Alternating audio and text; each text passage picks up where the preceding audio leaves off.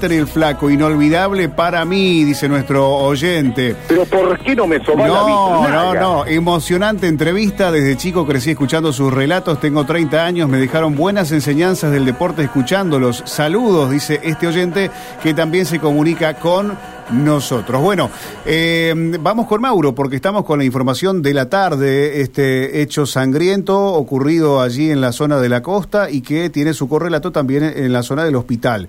Mauro, te escuchamos.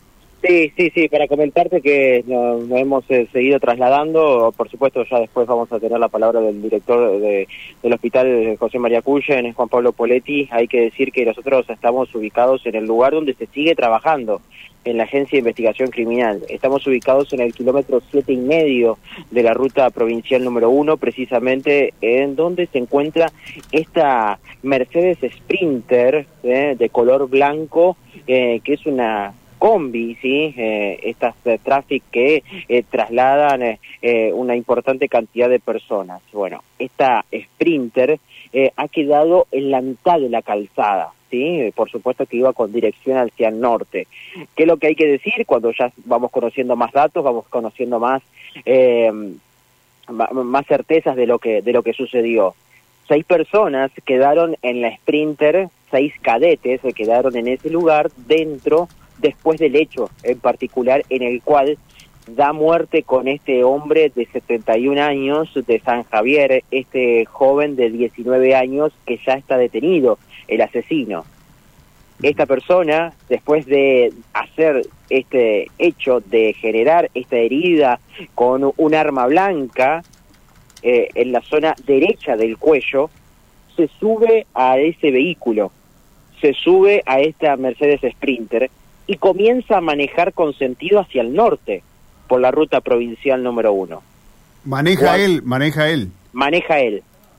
Obviamente que los chicos no salen del, del estado de asombro y que aproximadamente un kilómetro y medio antes del lugar donde se encuentra este Sprinter empieza, por así decirlo, a eh, generarse eh, el, el revelo por parte de los eh, chicos que estaban dentro de este vehículo. Mm. Querían salir de la situación, de desesperación total, y empiezan a forcejear con este delincuente, con este asesino.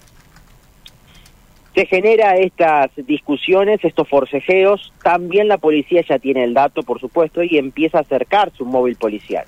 Y en ese forcejeo pueden frenar allí, en el lugar donde se encuentra la camioneta, kilómetro siete y medio de la ruta provincial número uno, los chicos salen disparados del vehículo y allí es donde se puede detener a este joven de 19 años.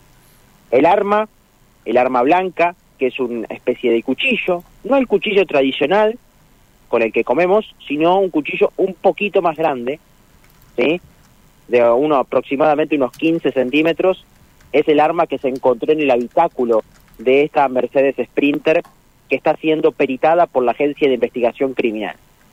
También hay que decir que la fiscal que entiende la causa pasó un momento por aquí para determinar algunas cuestiones de lo que ha sucedido.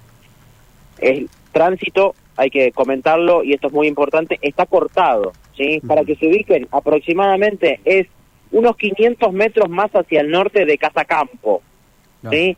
Sí. Un poquito más hacia el norte de Casacampo. Ujú. Pasás Casacampo y allí es donde se está dando este corte, corte total de la ruta provincial 1.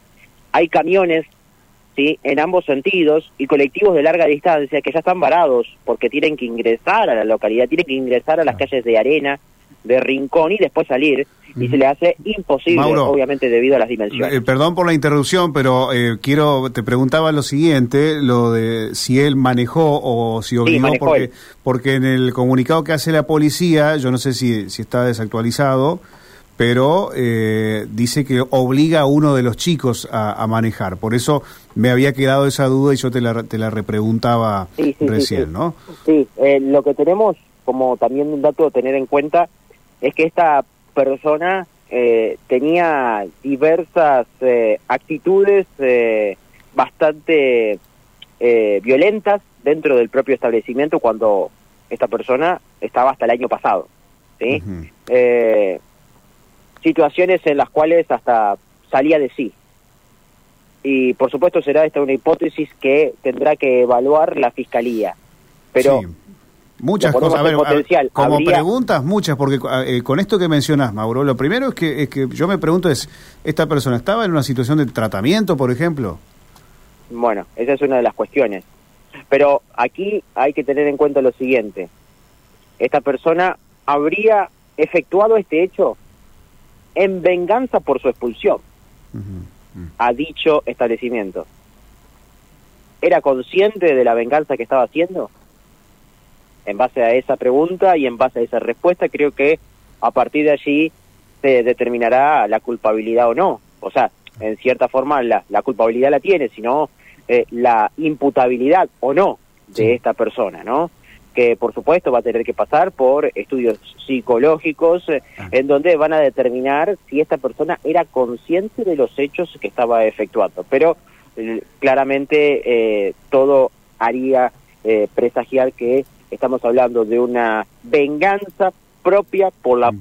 expulsión que había sufrido el año anterior y sabía perfectamente, sabía perfectamente cuál era el manejo de esta eh, camioneta, de esta mm. Mercedes Sprinter, salir a las 13 horas del Liceo Militar con estas personas, trasladarse hasta la Perla de Colatiré, que era la panadería que está en el kilómetro 1, frenar, comprar el almuerzo y ya emprender el viaje hacia San Javier. Te pregunto, Mauro, por si conoces algún, algún detalle más.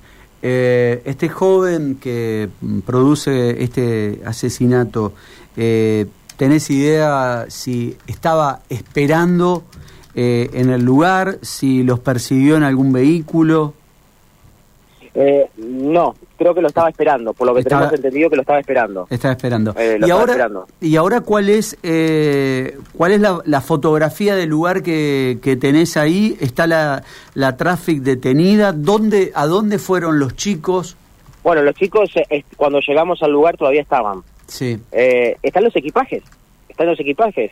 ¿Y a dónde tenés idea dónde fueron trasladados los chicos? No, en algunos de los casos ya se pudieron retirar, eh, son menores de edad, ya cumplieron con su función. El equipaje todavía está tirado dentro de algunos sobre, eh, lo que es eh, ni más ni menos que la calzada. estamos hablando de que está, eran 10 chicos aproximadamente, y todos con equipajes de valijas, como nos vamos de viaje. Sí, claro, son chicos que, que están toda la semana, viven en Santa Fe están de Franco, fin de semana, y cada uno se vuelve a sus localidades, en este caso la gran mayoría San Javier. Exacto, sí, sí, sí, todos de allí, inclusive el propio eh, conductor era de, de, San Fe, de, San, Javier. Si les parece, finalizó la conferencia de prensa, le agradezco a los colegas que me ayudaron, lo podemos escuchar al doctor Poletti. Escuchamos. Buenas tardes, bueno, antes que nada, ambos chicos están estables, están bien, están lúcidos, acabo de hablar con ellos eh, uno de ellos fue traído por el 107, por la, el CIES. Es el primero que ingresa con múltiples heridas de arma blanca en cuello y en región de nuca y en cara eh, y unos eh, pequeñas lesiones en mano.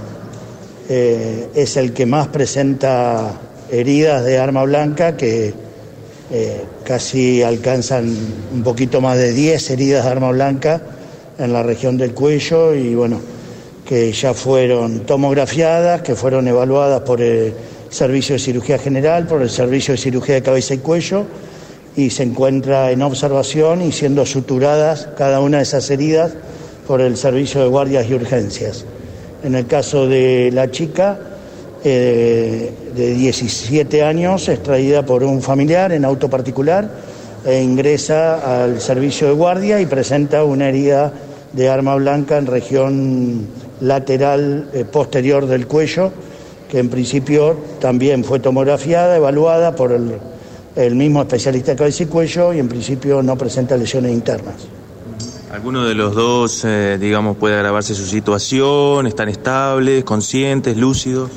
Bueno, en esto somos muy prudentes porque son heridas a la altura del cuello, que sabemos que es una región con mucha circulación eh, sanguínea, con mucha vasculatura y que a su vez tiene todo un grupo muscular que puede hacer sangrados eh, tardíos y que los hematomas no tienen hacia dónde expandirse, por eso por ahí pueden resultar peligrosos. Por eso es que ambos se ha decidido la conducta, van a quedar en observación por 24 horas. Doctor, ¿el estado anímico de los jóvenes cómo es?